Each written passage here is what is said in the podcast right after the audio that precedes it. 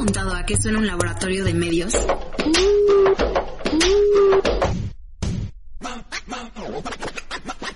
Noticias, deportes, música, lifestyle. Media Lab mezcla los gustos de todos para mantenernos conectados. Porque Media Lab lo haces tú. Escúchanos en Spotify y en Apple Podcast. ¿Quieres hacer algo nuevo pero no sabes por dónde empezar? Llegó Principio y Fin. El único programa donde te daremos tips sobre diferentes temas para que puedas llevar a cabo lo que siempre quisiste hacer, pero jamás te atreviste. Hola a todos, ¿cómo están? Mi nombre es Paola Chirino y bienvenidos a nuestro podcast. Hoy tenemos un episodio muy especial para todos nuestros emprendedores. Hola a todos, ¿cómo están? Mi nombre es Fernanda Tungui. Como nosotros queremos que aprendan y empiezan a hacer pequeños cambios, les traemos un invitado muy especial para el tema del día de hoy, que es cómo ser tu propio jefe. Así es, Maffer. El día de hoy tenemos a José Chirino, licenciado en Derecho por la Universidad Nacional Autónoma de México. Él cuenta con su propia firma de abogados que actualmente está cumpliendo 15 años. Tiene una maestría en amparo y además ha cursado diferentes diplomados en juicios orales. Buenas noches, licenciado Chirino. Qué gusto tenerlo en nuestro podcast. El gusto es mío, muy amables, gracias por la invitación. Bienvenido, licenciado Chirino. Hoy queremos hacerle varias preguntas sobre cómo empezar a ser nuestro propio jefe, ya que usted tiene experiencia. ¿Qué significa ser tu propio jefe? Ok, no es una pregunta sencilla. La realidad es que mucha gente podría pensar que el hablar de ser tu propio jefe es eh, lo más padre que puedes tener en la vida porque lo primero que pensamos es no cumplo con horarios, es tengo libertad, no hay nadie que me dé órdenes y pues nadie va a estar revisando mi trabajo. Pues quiero decirles, emprendedores, que eso es todo lo opuesto a lo que en realidad pasa cuando uno decide iniciar esta aventura de emprender tu propio negocio y realmente ser tu propio jefe. Igual que ustedes, cuando yo empecé y decidí iniciar esta aventura de una firma de abogados, pues yo dije, bueno, ya no voy a tener un jefe que me esté revisando mi trabajo, que me esté exigiendo que llegue a una hora y que me esté exigiendo cumplir con un horario determinado. Cuando empezamos con esto, te das cuenta que no tienes un jefe, tienes muchos jefes. Porque tus clientes se convierten en tus jefes. Y cuando hablas de no voy a tener un horario, grave error. ¿Por qué? Porque el jefe es el primero que debe llegar y es el último que se puede ir Y por otro lado decimos, bueno, tengo toda la libertad, nadie me va a revisar. Hay que entender que hay dos figuras muy parecidas, la libertad y el libertinaje. El libertinaje es el que todos entendemos, donde todo es diversión, donde no hay responsabilidad, pero la libertad como tal tiene una gran responsabilidad. Y en ese sentido, pues el que nadie te revise te genera una responsabilidad doble porque ya no tienes a quien echarle la culpa si algo no está bien. El responsable eres tú. Esa es la gran diferencia. Pero ¿por qué entonces quieres ser tu propio jefe si no es todo eso que todos imaginamos? Les quiero decir, lo puedo resumir en una frase. ¿Quieres trascender? ¿Quieres lograr esas metas?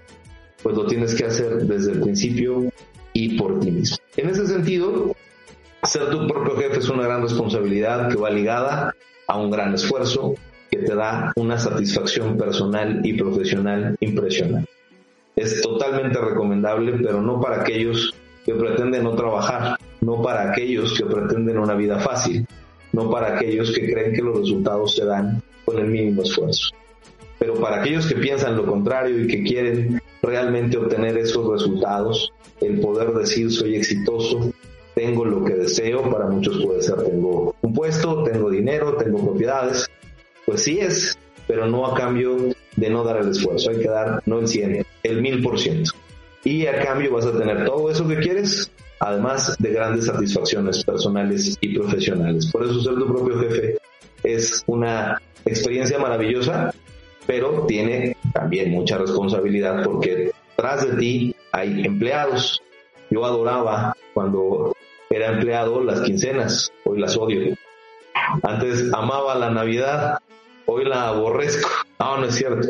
No, la realidad es que lo ves desde el punto de vista económico y las quincenas eran una maravilla porque era el día que nos, nos pagaban y no pasaba nada, pero cuando estás del lado del jefe, tú eres quien paga. Entonces te tienes que preocupar no solamente por lograr tus gastos y cubrir tus necesidades económicas, sino a la gente que trabaja para ti, puntualmente le debes cubrir. Y entonces ahí es un problema. Y en la Navidad es, bueno, pues me van a dar aguinaldo, van a dar regalos, va a haber una cena, va a estar padrísimo. Sí, claro. El problema es que cuando eres empleado, esto es padrísimo porque todo te lo regalan. Cuando eres el jefe, tú lo tienes que pagar. Eso no te lo habían explicado, pero insisto, ¿vale la pena? Muchísimo. Yo no dejaría nunca, eh, no cambiaría mi decisión de haber sido eh, empresario y de haber arrancado, aunque no ha sido sencillo, ha sido muy satisfactorio. Eso es lo que les puedo decir de lo que significa para mí ser tu propio jefe. Sí, muchos piensan que es un trabajo fácil, pero en realidad es el triple y es mucho más que eso, ¿no? Es dar el ejemplo. Pero también le queremos preguntar, ¿qué le motivó a no, ir, no irse a otra empresa y fundar la suya. Mira, Pau, eso es, es, algo muy padre, muy bonito. Cuando yo empecé a trabajar como pasante, como empezamos todos los abogados, empezamos en la práctica sin saber nada. Tienes la teoría de la escuela, pero cuando empiezas ya a ejercer es un mundo totalmente diferente. Y entonces eh, el jefe que, que yo tuve en aquel momento tenía una frase que es muy encaminada a los emprendedores. Él me decía, oye José, ¿tú qué quieres ser? ¿Cabecita de ratón o cola de león? Y aquí depende mucho la decisión de cada uno. Porque la cabecita de ratón es toda la responsabilidad de dirigir a un pequeño cuerpecito. En cambio, ser la colita de león es vivir en el confort. Es decir, pues estoy, soy parte de la selva, no tengo ningún problema, estoy protegido, estoy seguro, estoy bien y pues sería muy sencillo y muy cómodo. Sin embargo, cuando no te agrada el, el tener cosas fáciles, si no quieres construir algo que va a ser permanente, porque la diferencia entre un empleado y un jefe es que a mí no me van a despedir. El empleado en algún momento puede ser despedido.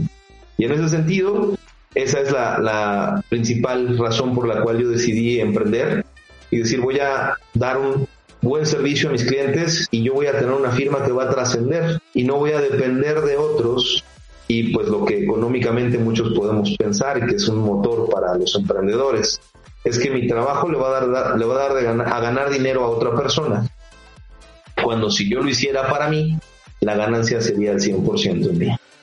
No es tan real por lo que comentamos, hay que pagar muchas cosas, pero al final del día la satisfacción es mucho más y tanto económica como personal se ve de distinta manera. Por ello sí preferí seguir a una carrera personal, a formar una firma, que fue una firma de prestigio y que como bien dijiste en la presentación estamos cumpliendo 15 años.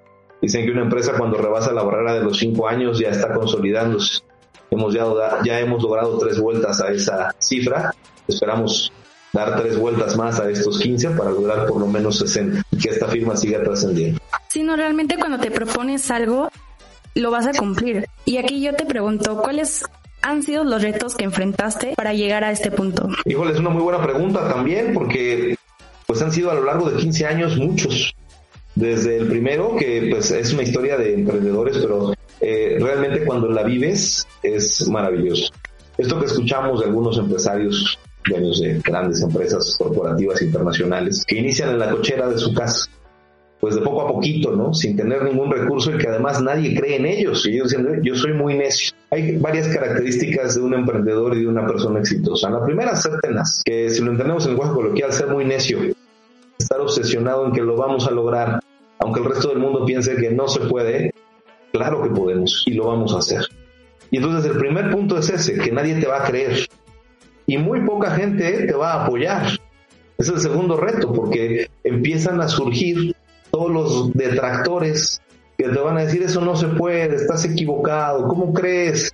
Pues es que lograr un despacho es imposible, mejor vete a la firma tal y vas a ganar muy bien. En cambio, si empiezas con la tuya, pues vas a ganar poquito, no tienes dónde atender, ese es el tercer reto que puedes encontrar, porque al final del día, en el, nicho de negocio que yo tengo, vendemos imagen. Obviamente, a diferencia de otras empresas donde vendes un producto, que tú muestras el producto y el producto se vende solo, lograr una sentencia si no tuve antes la confianza del cliente para que me dejara llevar a cabo su asunto. ¿Cómo lo puedo defender si pues no, no tiene la confianza en mí? Ganarte esa confianza también significa un gran reto porque tienes que aprender muchas cosas que en la carrera y en la escuela no te enseñan. Primer aspecto, ¿cómo fijas honorarios? En un profesionista independiente ese es el mayor problema que tenemos. ¿Por qué? Porque no hay un tabulador que te diga, por divorcio debes cobrar tres pesos, por una persona detenida son cinco, no hay eso. Entonces cada abogado le va a dar un precio a su trabajo. Pero además lo importante es que el cliente, al momento que tú se lo digas, te lo debe creer y en eso es ganarte la confianza. Ese es otro gran reto. En ese sentido, pues hay que demostrar.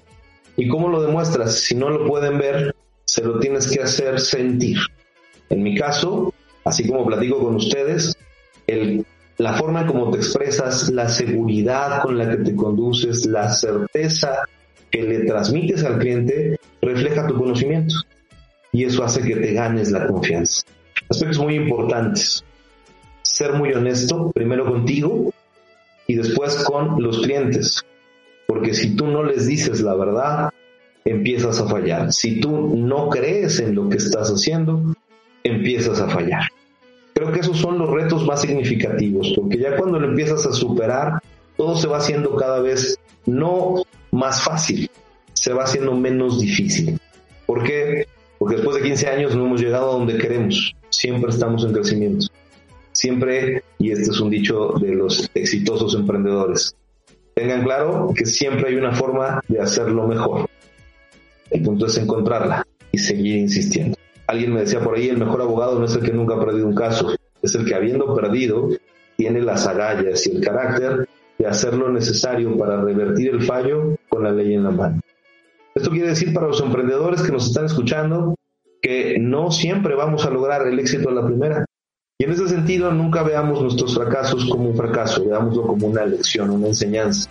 Eso es algo que si lo entendemos, nos cambia la visión y va a hacer que nuestro trabajo y nuestra empresa y nuestro proyecto de negocio como emprendedores siempre llegue a buen puerto y logremos el éxito que buscamos.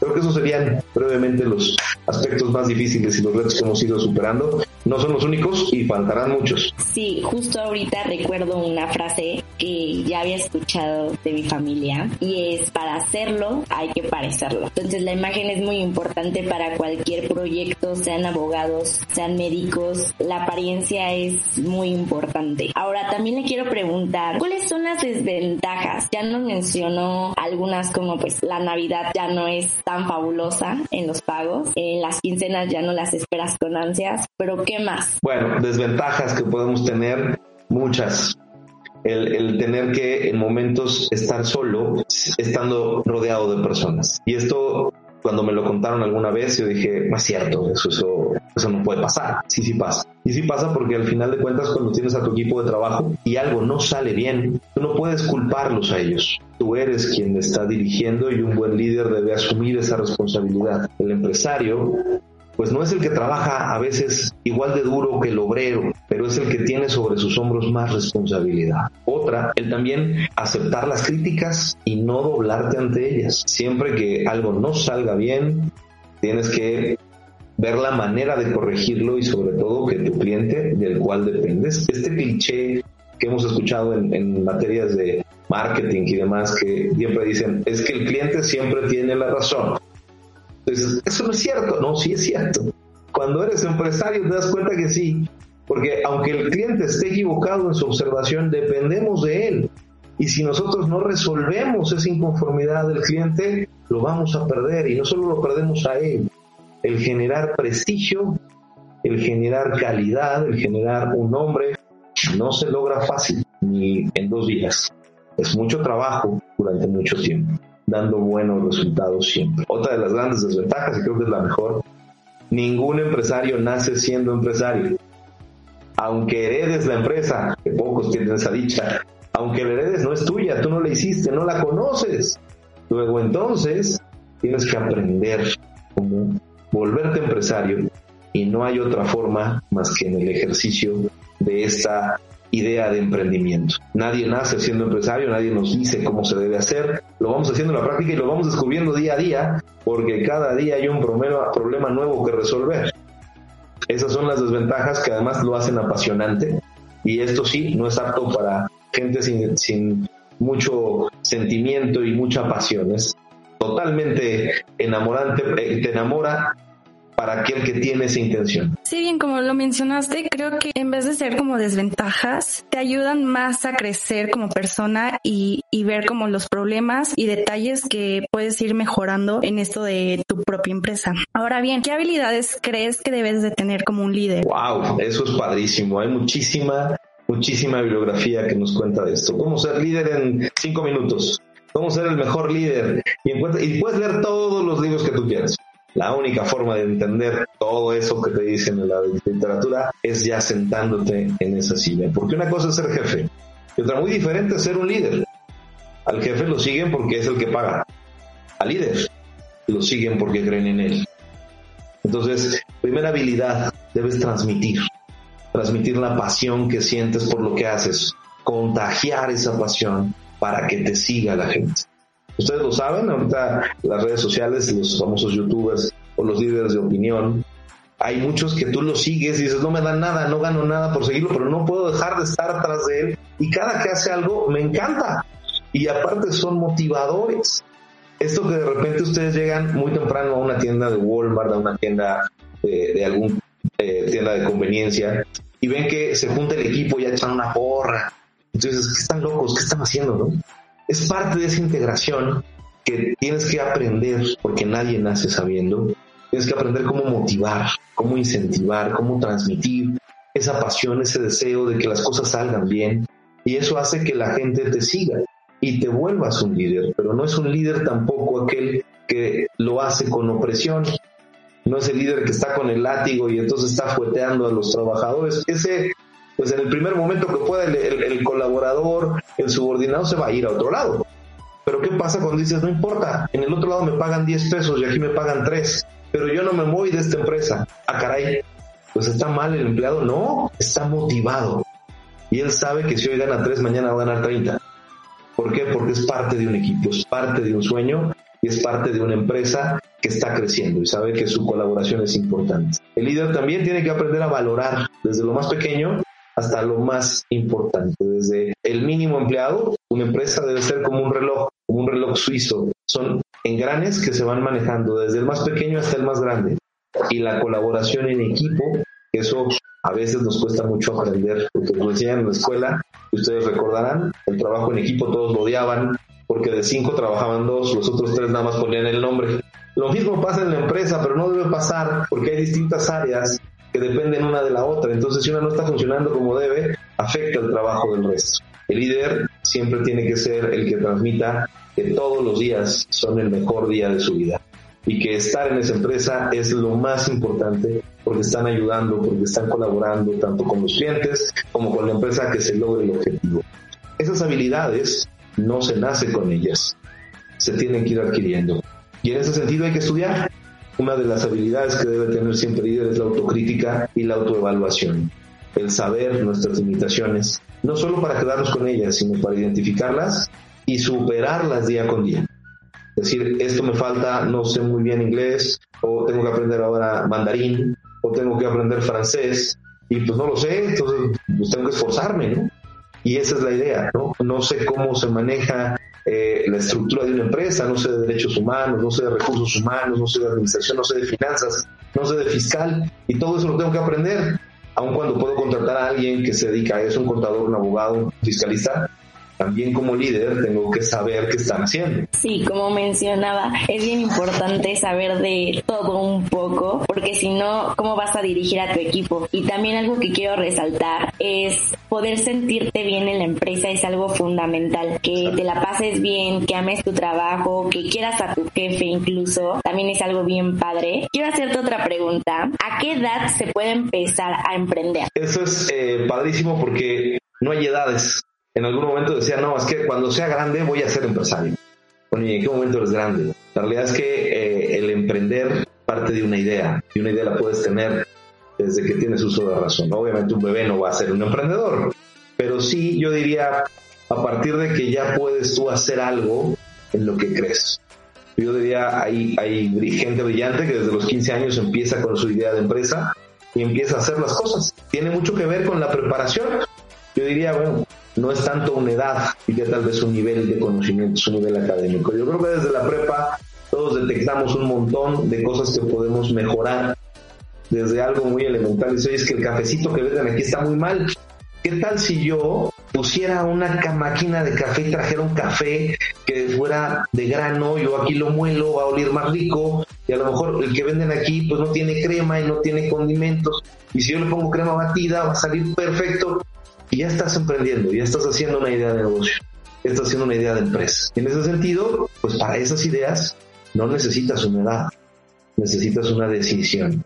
Yo creo que no hay edad para empezar a emprender. A partir de que tengas una buena idea, creas en ella y empieces a impulsarla. Porque además muchos de los emprendedores que he conocido dicen es que no tengo dinero, no puedo emprender. No es cierto, no necesitas dinero. Necesitas pasión, necesitas ganas. Lo demás lo vas a ir consiguiendo en el camino. Yo quiero mencionar a una persona que sigo en Instagram que se llama Eugenia Rodríguez y realmente la admiro mucho porque a sus 19 años ya tiene tres empresas. Eh, tiene una de estética, uno de sushi y otro de, de dulces chilosos. Y de la estética acaba de abrir un nuevo negocio en Mérida, que sería el tercero, ya, ya hay en Guadalajara y en Monterrey. Y el de sushi y el de los dulces son envíos nacionales, pero cuenta ella que todo empezó con la venta de sus dulces en su escuela cuando iba en la prepa, o sea, como a los 16 años, ¿no? Y actualmente ya o sea, crecido y, está muy padre eso, o sea, yo la admiro mucho y como dices, este, es tener la motivación de empezar a emprender, a, a, pensar que sí se va a lograr. No necesitas como dinero para abrir tu empresa, sino creértela a ti mismo. Y bueno, queríamos eh, que nos dijeras, o bueno, que nos recomendaras algunos tips para empezar como nuestra propia empresa. Ok, primero tengan una buena idea. Puede ser de lo que quieran. Lo comentabas ahorita de esta persona que sigues en Instagram. Eh, tuvo una idea porque le gustaban los dulces picosos. Y esa fue su idea. Y dijo, bueno, y si lo vendo, les acabo de contar esta idea que me vino a la cabeza de, pues en la prepa igual el café está horrible, pues yo lo puedo mejorar, ¿no? Y así como eso, hay lo que ustedes se imaginen. Tener una idea que dé una solución a algo. ¿Qué sigue? Rodéate de la gente que sabe. ¿Para qué? Hay un dicho que decía la abuela, el que con lobos anda, aullar se enseña. Entonces, si te vas a juntar con los que no saben, con los mediocres, con los tontos, con los que están en la zona de confort, que les da flojera, que no van a creer en ti, esos son nocivos para ti como empresario. ¿Qué necesitas? Juntarte con la gente que sí sabe, con la gente que ya lo logró, con la gente que lo está intentando, con la gente que ha pasado y sabe un poco más que tú. Y la tercera, el tercer tip, nunca tener miedo, nunca dudemos, hay que preguntar, nadie nace sabiendo, emprendedores. Todos estamos aprendiendo día a día, cada día, cada oportunidad en el día que tenemos de platicar con alguien, de leer algo, es una oportunidad de tener más conocimiento. La computadora que tenemos en nuestro cerebro es impresionante.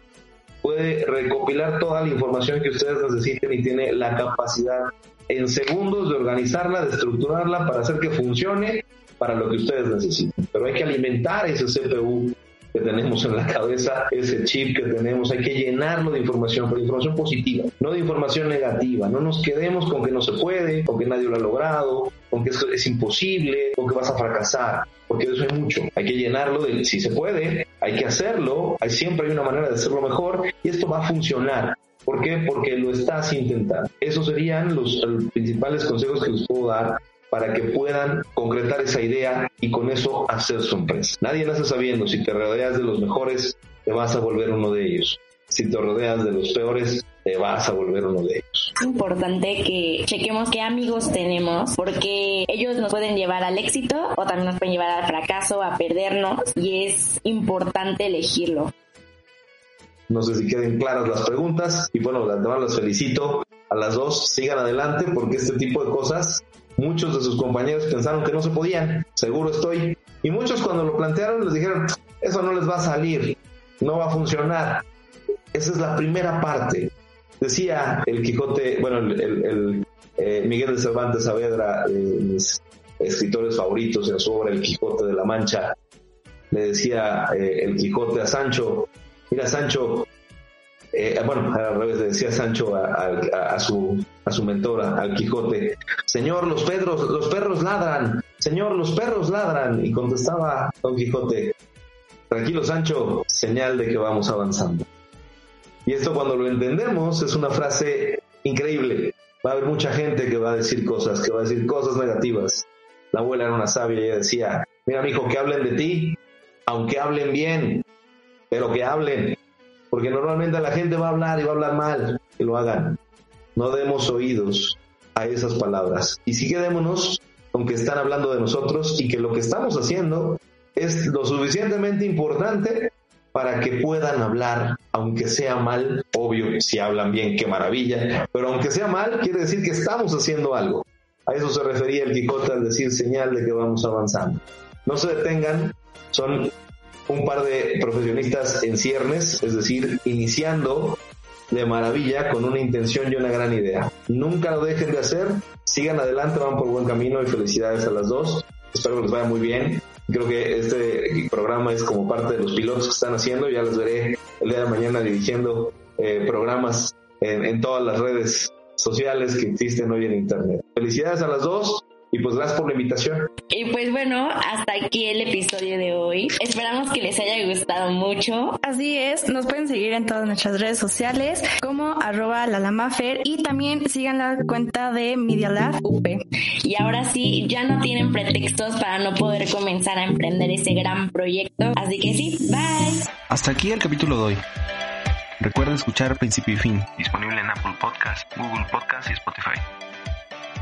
Recuerda sintonizar a Pau y a Maffer para que juntos empecemos a hacer eso que siempre quisimos lograr.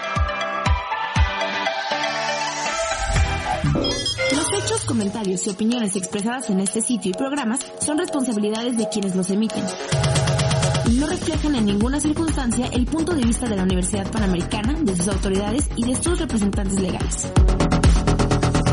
Media Lab, el laboratorio de medios de la Universidad Panamericana.